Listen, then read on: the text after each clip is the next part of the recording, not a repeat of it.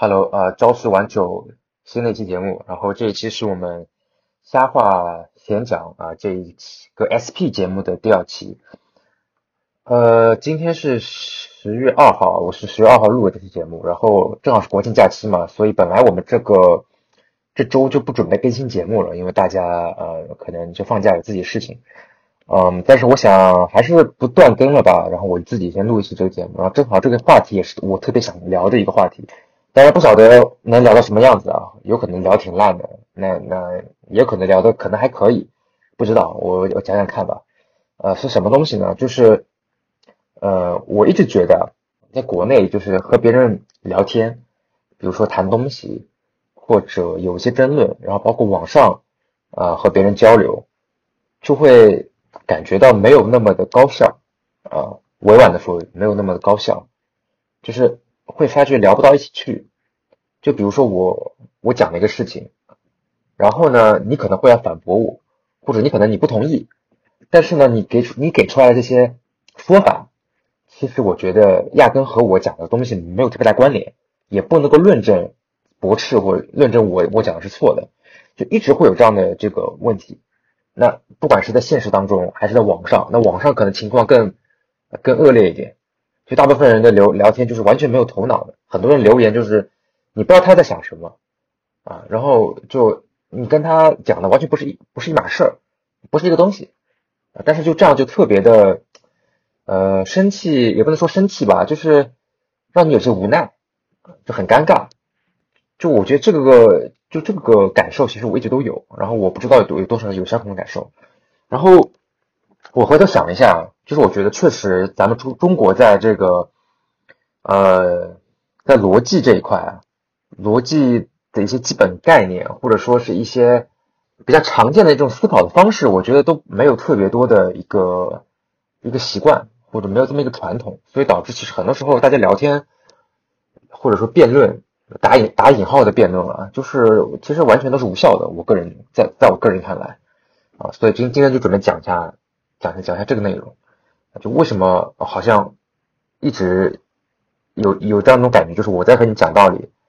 但是你讲的完全没有逻辑，啊，就感觉都是嗯，没有没没办法给沟通这样呃这样的一个一个一个情况。所以应该一开始啊，我觉得我可以先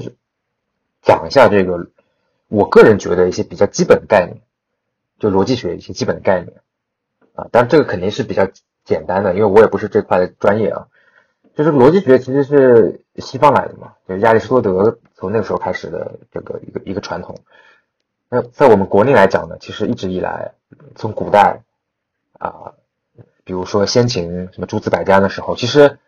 没有特别的注重这一块东西啊。中国注重的是这个。玄很玄妙的这种这种东西啊，什么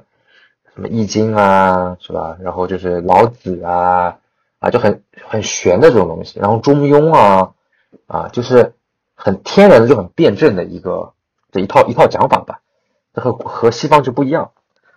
那那反正我们现在讲的逻辑学，其实主要是一个西方的概念，对吧？那基本上是逻辑就两种，一个是所谓的演绎法，一个是所谓的归纳法，就是演绎推理、归纳推理。对，我们先说演绎推理。演绎推理是最最经典的了，就是所谓的这个三段论，对吧？你有一个呃大前提，然后呢，你有一个小前提，那么基于这两个，你可以有一个结论。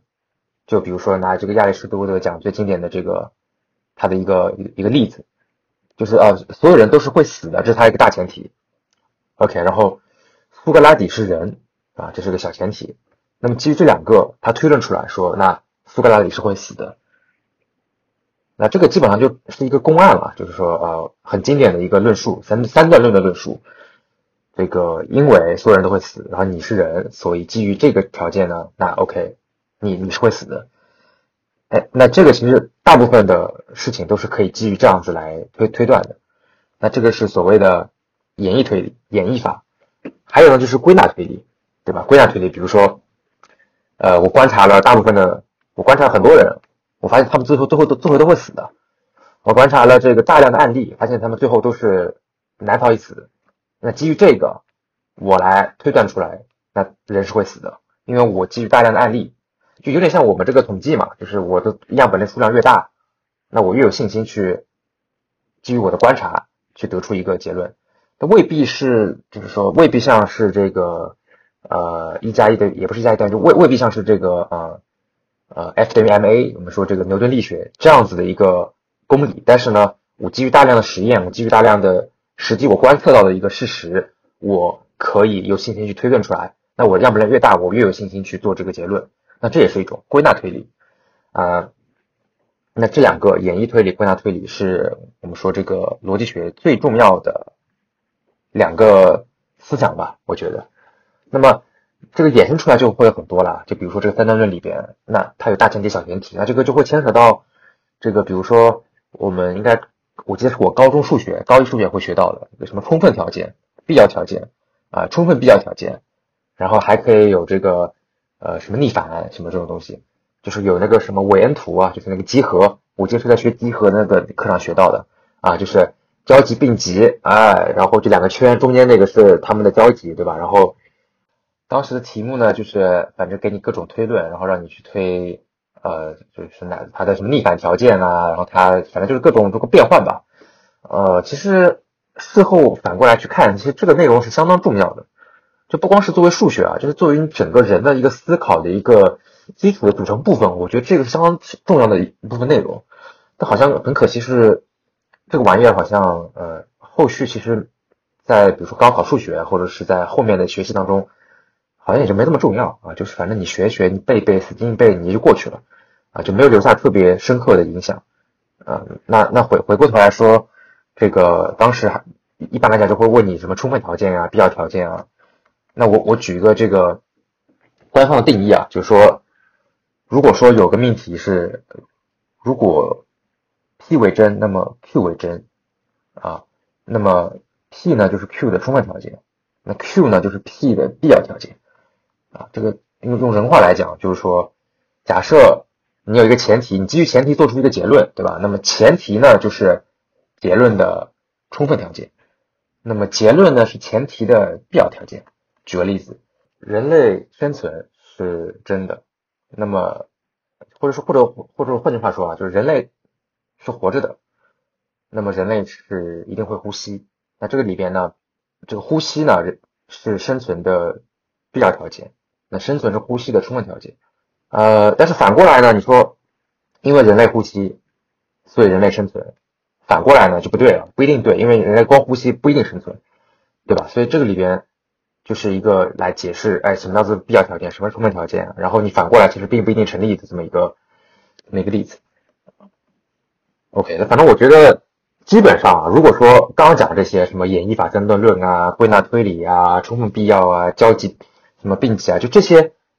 你如果能够搞清楚，我觉得基本上你已经比百分之八十九十的人要懂得这个逻辑了，或者你比百分之八十九十人更有逻辑。那么。那百分之八十九十人他没有逻辑体现在什么地方呢？啊，我觉得可以总结出来几个问题啊，几大经典的案例、经典的类别。第一个就是说我归纳出来叫做对人不对事啊，对人不对事。呃，举个例子啊，就比如说很多时候网上在哎在在谈论一些一些，比如网上很多短视频平台或者社交平台或者怎么样或者论坛啊，一定会有人发帖嘛。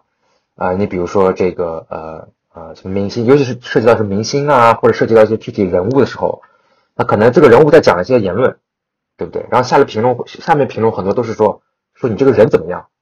就是因为你这个人怎么样，所以啊，你的你就是你你讲的是 bullshit，你讲的都是都都不对或怎么样。那其实是没什么道理啊，因为你你针对的是他这个人，对吧？但是他这个视频，他这个内容其实讲的是这个人所说的话，他可能并不是在在谈他自己，他可能在谈别的什么事情，他发表这个言论，你没有针对他讲的言论。做出任何的评价或者做出任何的这个判断，你是知道他这个人，因为他这个人做什么事情，所以怎么样都是错的，好像这个人是有原罪的或怎么样。那就算这个人有原罪，但是不代表他现在说这个话是错的，就完全没有因果论，没有因果关系。但是反正反正很多人不管的，很多人就说啊，你因为你这个人不行，所以啊都不行。又或者比如说啊，我们看到很多这个讲到一些呃国际新闻，比如说。这个啊，美国怎么样啊？日本怎么样，对吧？可能这个这个新闻里面讲的是在美国或者日本发生的一件事情，也可能是好事啊，也可能是也可能是坏事。那很多人评论，就反正他也不管你这个内容是什么，他就说啊，日本啊，美国多么多么的坏，对吧？他其实他有一个前置的一个，他有一个前置的这么一个，就就就我们我们在这个数据科学里面讲叫 prior 啊，鲜艳的，它有个鲜艳的一个认知在里边啊，所以呢，你只要是这关键词涉及到，比如说这些国家或怎么样，他都觉得一定是一定是不对的，这个事情肯定是要需要被他骂的。这是经典的一种对人不对事，或者说对国不对事。那你说如果这样子的话，那没法没法聊了嘛，对不对？这这没有没没有办法评论的，因为因为我想要发表的内容啊，和和你你想要抒发的情绪，大家完全不在一个频道，那这个就是没有办法讲，对吧？这是我觉得是很很很常见的一类啊，这个对人不对事，对吧？然后还有什么呢？还有就是说呃类比啊。类比、类比、类比推断啊，或者说是，呃，其中有个典型的啊，特别典型的、特别点的，叫做比烂啊。这个在在外文，在在这个外外外国啊，在外网的这个呃呃，就是社交媒体里边，有个有一个词啊，叫做 whataboutism 啊，whataboutism，就是说 what about 啊，就比如说，假设我家是一个开饭店的，对吧？啊，然后呢，你过来，然后呢，点了一碗饭，然后呢，你说，哎。说老板说你这个你这个饭好像味道太淡了，你是不是盐没有放够啊？啊，然后呢，我跟他讲说，这这隔壁那我说我说隔壁家那还要难吃呢啊，这就是很典型的一个就是叫做 what b o t h e r 嘛，比烂嘛，就是说你来问我或者你你你你你讲一个发生在比如说我们这边的事情啊，然后我马上说 what about what about the other place 啊，就你转移出去。你讲一个别的地方更烂啊，然后潜意识里面好像是说，因为别的地方更烂，所以我这边烂一点也可以接受啊。这个我觉得在，尤其是在网上，特别特别特别的常见啊，而且好像大家是非常自然啊，非常非常自然的这个，而且非常感觉非常骄傲的啊，非常流畅丝滑的就会发出这样的一些一些看法和这样的一些言言论。啊，what about 这个这个太多了，我就不举例了。就大家去看各种啊国际新闻啊啊等等等等，在讨论里边，你基本上十个里边有五个都是都是这样。那你说这个也也没法也没办法沟通了嘛，对不对？因为他这个逻辑又不成立。我在讨论的是这个，我的论点，我的我的论点是 A，然后你要跟我扯 B 和 C 和 D。首先这个先不说 B 和 C 和 D 成立或者不成立，能不能影响 A？那么压根就不是一个事情，你非要扯 A、B 和 C，就你非要扯 B、C，你不讲 A，你不论证 A 本身，那这个就没有任何道理啊。所以这也是一个大家普遍的一个逻辑问题。然后呢，第三类，第三类就是所谓的这个极端化啊，或者说是这个二元二元对立。呃，我举个例子吧，就比如说之前好像说是什么什么郎咸平他去一个什么学校里面做演讲，他说这个我们的国有企业啊，应这个不应该一味追求做大做做强，啊，然后一个学生他就说说郎教授，你这话我不同意，说难道我们就一定我们国有企业一定要追求做小做弱吗？那这个就是一个犯了一个叫做二元对立的这么一个一个一个一个一个谬误吧，就是这个郎咸平不且不说他说的他这个是不是正确啊，国企是不是是不是一定？不能够做大做强，或者不推荐做大做强。我们先不谈论这个正确不正确，就他讲这个论点，你如果要反驳他，你该怎么反驳？你首先你不能说，你把它置于一个反面，完全的反面。反面，你说做大做强的反义词是做小做弱，那然后你就说我不做大做强，我一定是做小做弱，那这也没有道理嘛。这世界本来就不是非黑即白，对不对？虽然说我们计算机用的是零和一 binary 这些二进制，但是这个世界是非常复杂的，世界不可能是只有黑白，只有零和一的。对吧？不过这不是只有左和右的。那我觉得这个在我们的日常的这个呃这辩论里边或日常日常生活当中，我觉得也很常见。就比如说和别人聊天，一直会讲到一些一些话题啊。呃，那如果有时候大家不同意，他马上就是把你的话用了一个啊，就把把你的话呃用一个对立面，然后把它极端化，然后呢让大家觉得哎，那这个好像又不合适，以此来反驳你的。你的论点，或者就就是来论证你讲的不对，这这个东西其实，呃，可能是一种辩论的技巧吧。我觉得可能是一种辩论技巧，但是实际上，它对于这个信息的增信息的熵增是没有任何的帮助的啊。就其实大家就这么聊天，或者这么这么样去去去聊些事情，是聊不出任何任么聊不出任何信新的信息的，就你不会有任何好处啊，你只是图一时口快，我觉得啊，那这这也是一个呃一个一个比较比较经典的一个案案子啊。还有呢，就是这个呃所谓双标吧啊，或者说这个呃双重思想啊，双重思想，就是我们一直就中，我觉得中中国人就有一点好，就他这个一直很强调辩证啊，一直很强调辩证思维啊，就不光是我们说这个呃。我们大学学政治课或者高中学这个政治政治课啊，讲这个所谓辩证啊，你需要怎么正面反面看啊？然后其实我觉得从历史传统来讲，就特别 中国人就特别喜欢辩证啊，对吧？这个什么塞翁失马焉知非福啊，什么福兮祸之所依啊，啊，就就就这些东西。所以你看我们这个俗语也有很多嘛，什么这个有时候嘛说你是好马不吃回头草，对吧？有时候说你要什么一往直前，你是不是不撞南墙不回头？反正这这这这种，反正你是反正互相矛盾的，它都能够自洽。但是呢，这个东西其实对于真正的信息、真真正的辩论或真正的讨论一个事情是没有什么特别大帮助的。就是说，这个东西最后会变成一个空话和套话。我记得，呃，我我当时在国外学读商学院啊，然后记得我们有个老师，他说：“你上商学院啊，你上这个 business school 啊，你只要学会一句话。”就可以了。一句话是什么呢？就是说别人问你任何问题，你需要先说 "It depends" 啊，这个 "It depends" 就是说你这个取决于具体的问、具体的案例啊、具体的问题具体分析你只要学会这一句话就可以了。所以呢，这个就是呃和稀泥嘛。你像在我们这个我们中我们中文的这个案例里边啊，就一一般来讲，经常看我们领领导讲话都是啊说哎这个问题。很复杂啊，需要具体的去分析。那么分析当中，我们需要坚持某些什么东西，但同时也要强调某某某某的东西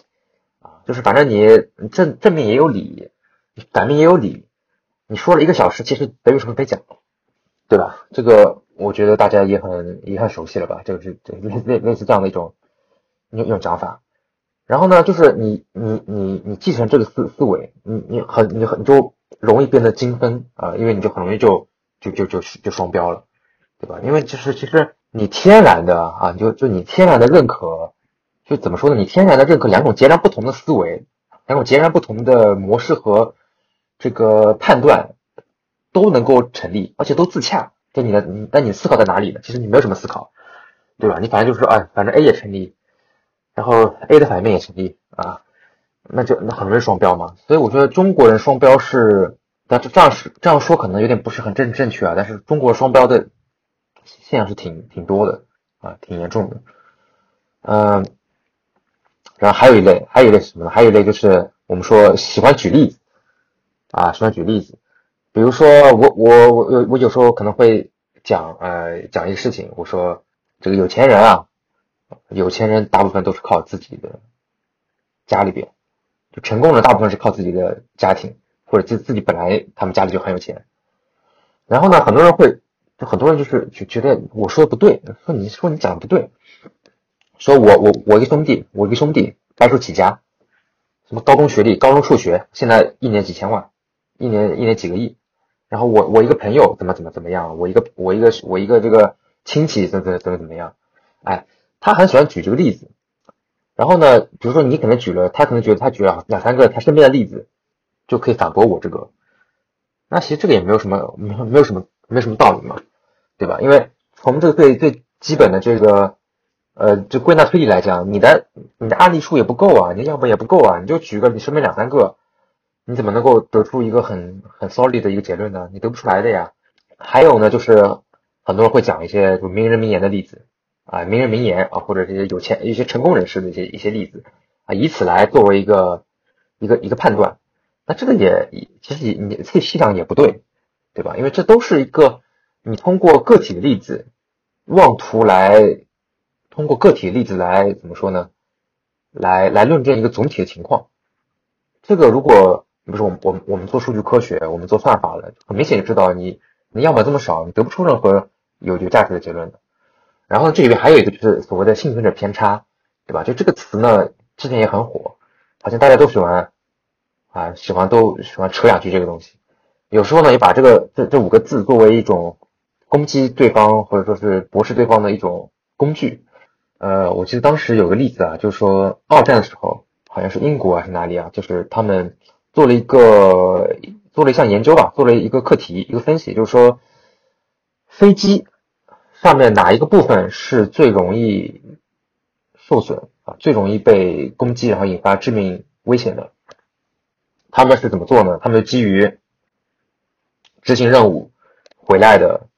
比如说几百架飞机，他们看飞机上面这些弹痕，因为比如说你炮弹擦到之后可能会有会有弹痕凹进去啊一些东西，他拿这个来分析，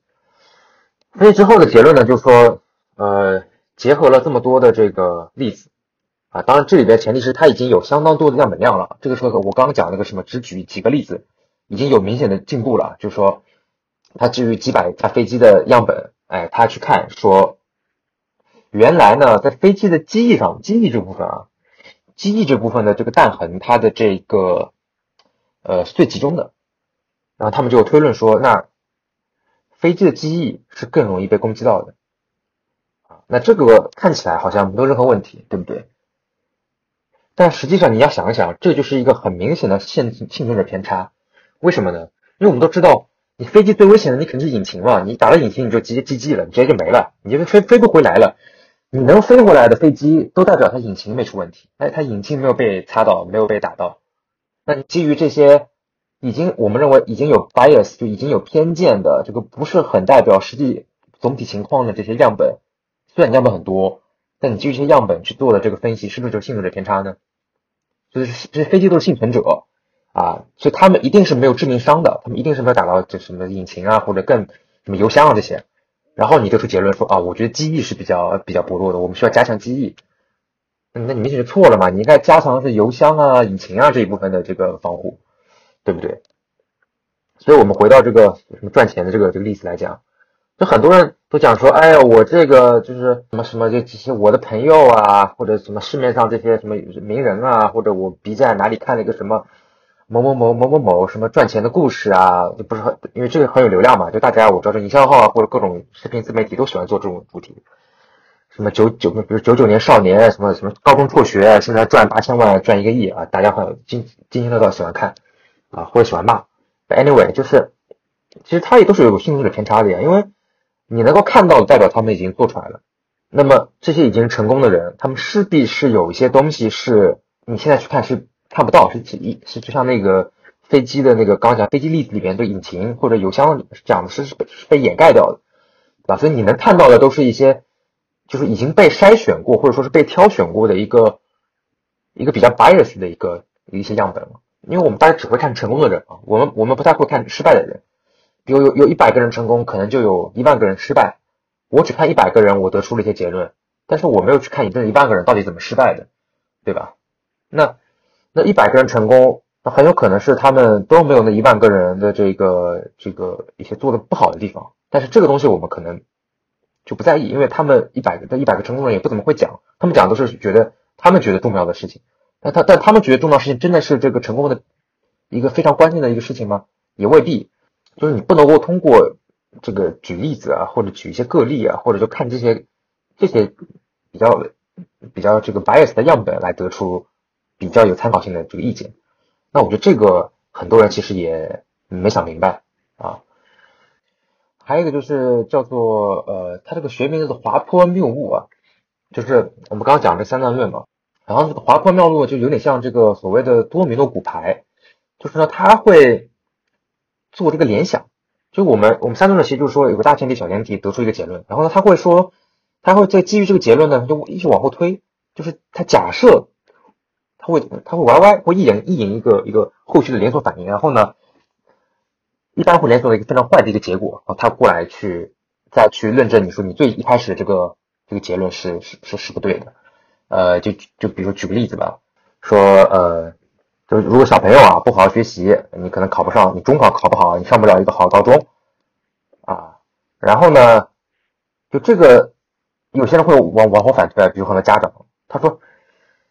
你现在不好好学习，你上不好上不了好高中，然后你上不了好高中，你上不了好大学。上不了好大学，你找不到好工作，找不到好工作你结不了婚啊，然后你一辈子就废了啊。然后呢，他基于这个最后这个结结论，你这你这辈子就废了。然后然后跟你跟小孩说，你现在必须好好学习，必须好好做功课啊。呃，就你你初天下来好像也没什么问题啊，但实际上他每一步，你看他每一步不好好学习，所以上不了好高中，然后呢？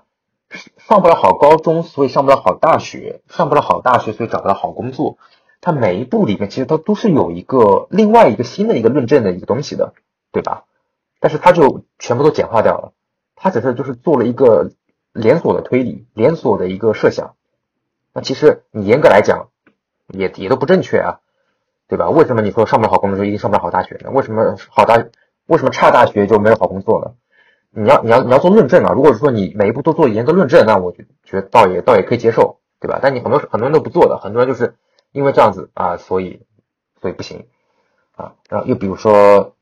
我们举个例子，比如说这个呃，有些有些国家可能在讨论这个同性恋的一些一些是不是能够结婚，对吧？那有些人说反对同性结婚，是因为他觉得同性恋结婚同性恋婚姻如果如果合法的话，那么同性恋会增加，同性恋增加，异性恋会减少。异性恋减少，生育率会下降，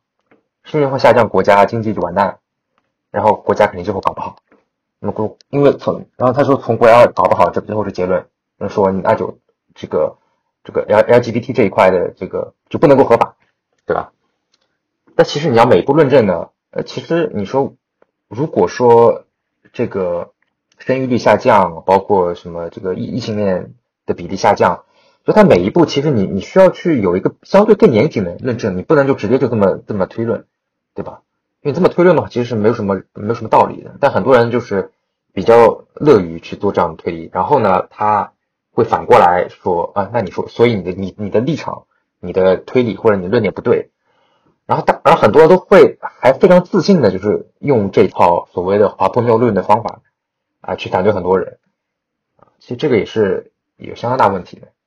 然后呢，还有最后一个啊，我觉得一个比较典型的一个逻辑问题，就是所谓的呃错误归因啊，就是我们讲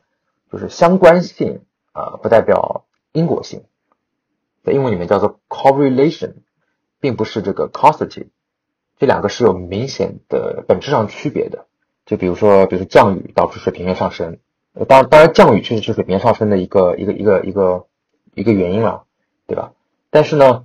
很多。很多人如果说，很多人就是会会会会做这个错误的归因，因为他只看到相关性，他可能会觉得水平面上升所以导致降雨，呃，当然这个是比较这个是比较极端的，就是我只是抽象的说这个事情啊。但很多人会犯这种错误啊。然后呢，还有很多例子，其实就是说我只看到了这个，我只看到了相关性，其实但是这里边其实并没有必然的因果的因果的关系。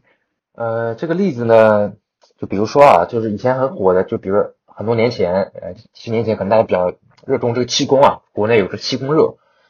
很多人呢，很多比如说老年人啊，他可能这个相对或者相对这个文化程度、科学素养没有那么高，他会觉得说，我确实是练了气功，导致我身体变好了呀，因为你看，我这自从练气功之后，我我我我我身体确实感觉更好了，有什么各种病也不得了。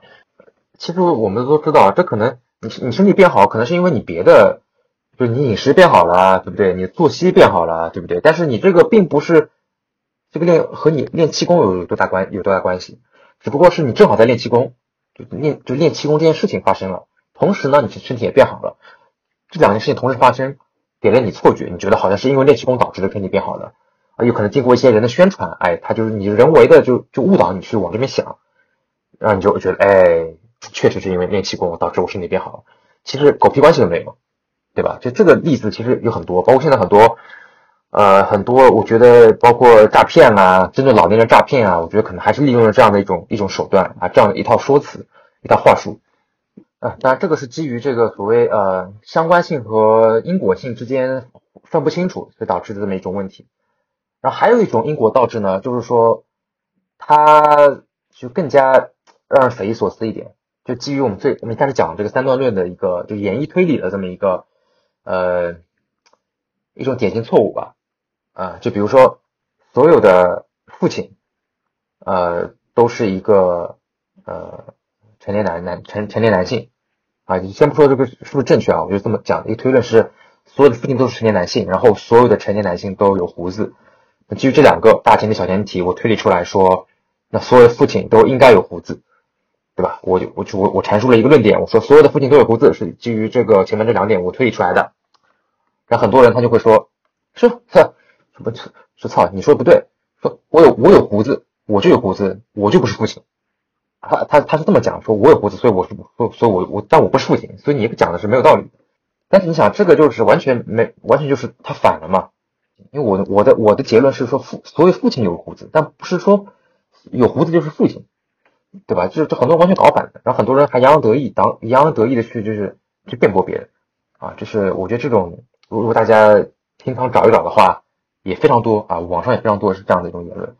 一般来讲啊，这么讲的话，其实我的意见就是不要辩论了，也没什么好辩论的，因为你跟他完全就没法没办法，就这个事情到最后是不会有任何结果的。那我觉得这种情况下，一般来讲就可以退一步海阔天空，因为啊，就你主就主动跟他讲说，哦，你说的对，你说对，对对对对对对对啊，就就没没没必要再聊下去了啊。就是这个咱们中国中国中国人啊，或者说中国人的，比如说不管是互联网啊，还是我们这个日常辩论、日常的不是辩论吧，就日常讨论问题、聊天，以上这些一二三四五六这些大的这种比较典型的逻辑错误。或者不正确的逻辑思考的模式是非常非常多的啊，呃，我记得之前有一个这个哲学家，他就研我我我们国家哲学家，他就好像就研究这种逻辑学的，他就归纳了中国人传统思维的两大特点，一个就是说擅长辩证思维而冷落形式逻辑，另外一个是说这个经学的独断论导致的权威主义的根深蒂固啊。就我们讲了嘛，就中国人很擅长辩证、双标、双重思维，反正 A 也对，B 也对，我 A、B 都能共洽，啊，他觉得这个是一个真正的聪明啊，这是才是真正的聪明。就是他说，哎，就是福兮祸之所依啊，什么什么祸兮福之所什么东西啊，就是反正我可以随时转化，这是一种更高级的思考模式。西方人那种什么这种定理 A 啊，定理 B，A 推到 B 啊，什么公理、定理乱七八糟这些东西。这个东西不行的，这个都是不高级的，这都是比比较，就比较怎么说呢？比较落后的。我们这种玄之又玄的这种啊，玄有点玄学的这种中庸啊，这才是真正的聪明。中国人特别特别认可这一点。然后呢，这个权威主义就不说了嘛，对吧？以前以前这个罢黜百家，独尊儒术，对吧？然后包括。这各种什么儒家什么六经啊，然后呢，就以以这个啊某些大人物的言论为唯一标准，这个就不不展开了。但这个其实也是非常在我们历史当中非常非常常见的一个事情。所以其实很多时候我都觉得，就日常日常和别人聊天啊，然后呢网上跟别人交流，大家都不是在讲道理，大家是在争一口气。就是我觉得咱们中国人就很很想要，就是说他他享受一种通过声音响啊，通过情绪激烈啊，通过道德制高点来压制你。就说我跟你辩论打还是打引号的辩论啊，你说不过我，你就输了。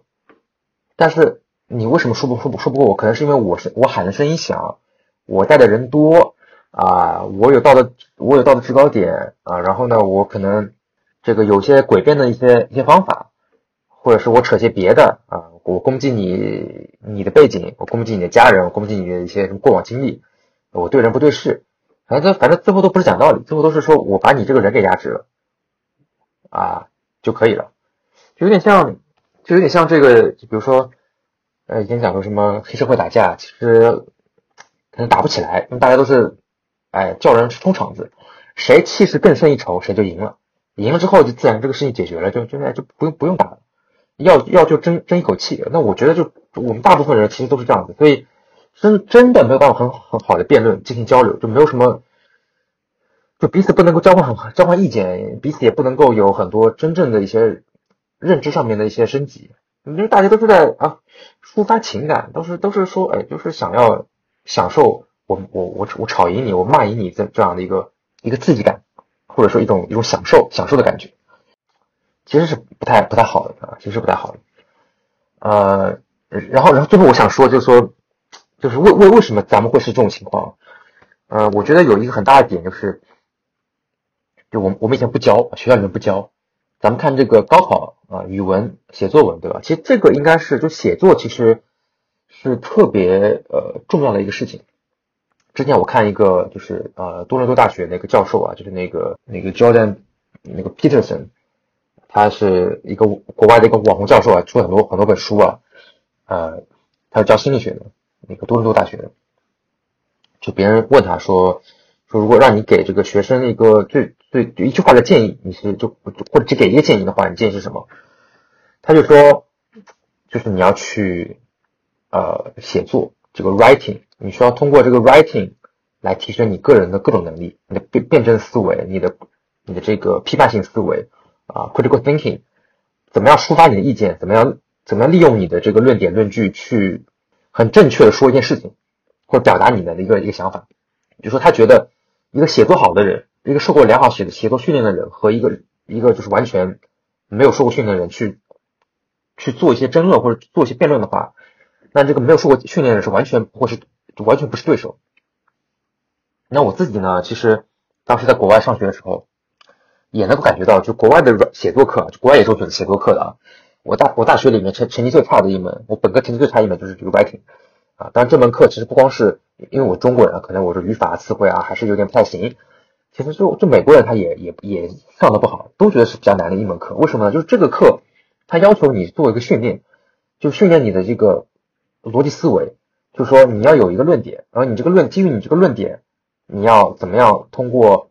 这个文章里边的一些论据去组织材料，然后你能够得出一个让人信服的结论。你结论是不是正确？这个其实是次要的，重要是你的这个逻辑的这一套流程，对吧？你有一个论点，然后你组织材料，然后你你有论据，然后你怎么样推理，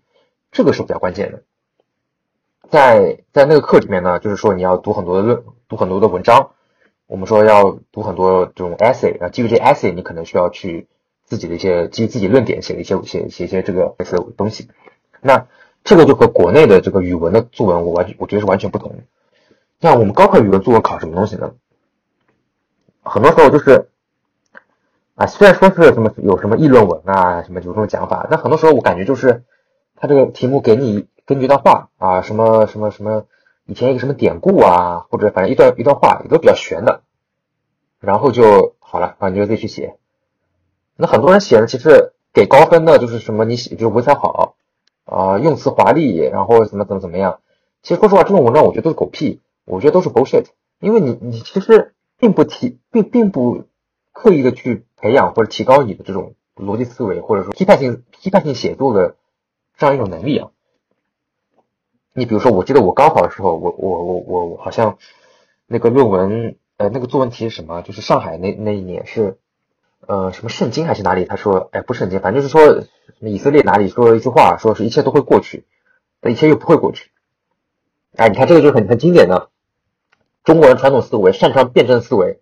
就就在这里又出现了啊，一切都会过去，一切都不会过去。然后好了，然后基于这个让你去写，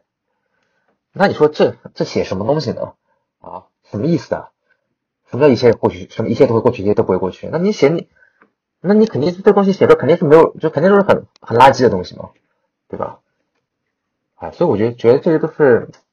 这没办法啊，就是冥冥之中注定了我们这个需要后天再去人为的刻意去去学这种比较基础的这逻辑啊，一些基础的思维能力啊。哎，但是现在呢，反正我刚刚也讲了嘛，就是有些时候。别人聊天，如果大家能够哎发现这个人还不错，能处，哎，大家能够比较高效的交流，那我觉得大家可以聊下去。有时候就比如说我讲一些理论推论之后，或者我讲了一些我自己一些想法看法之后，别人如果就就就犯了以上那些逻辑谬误啊，有可有些可能是六个全中啊，都有可能 都有可能啊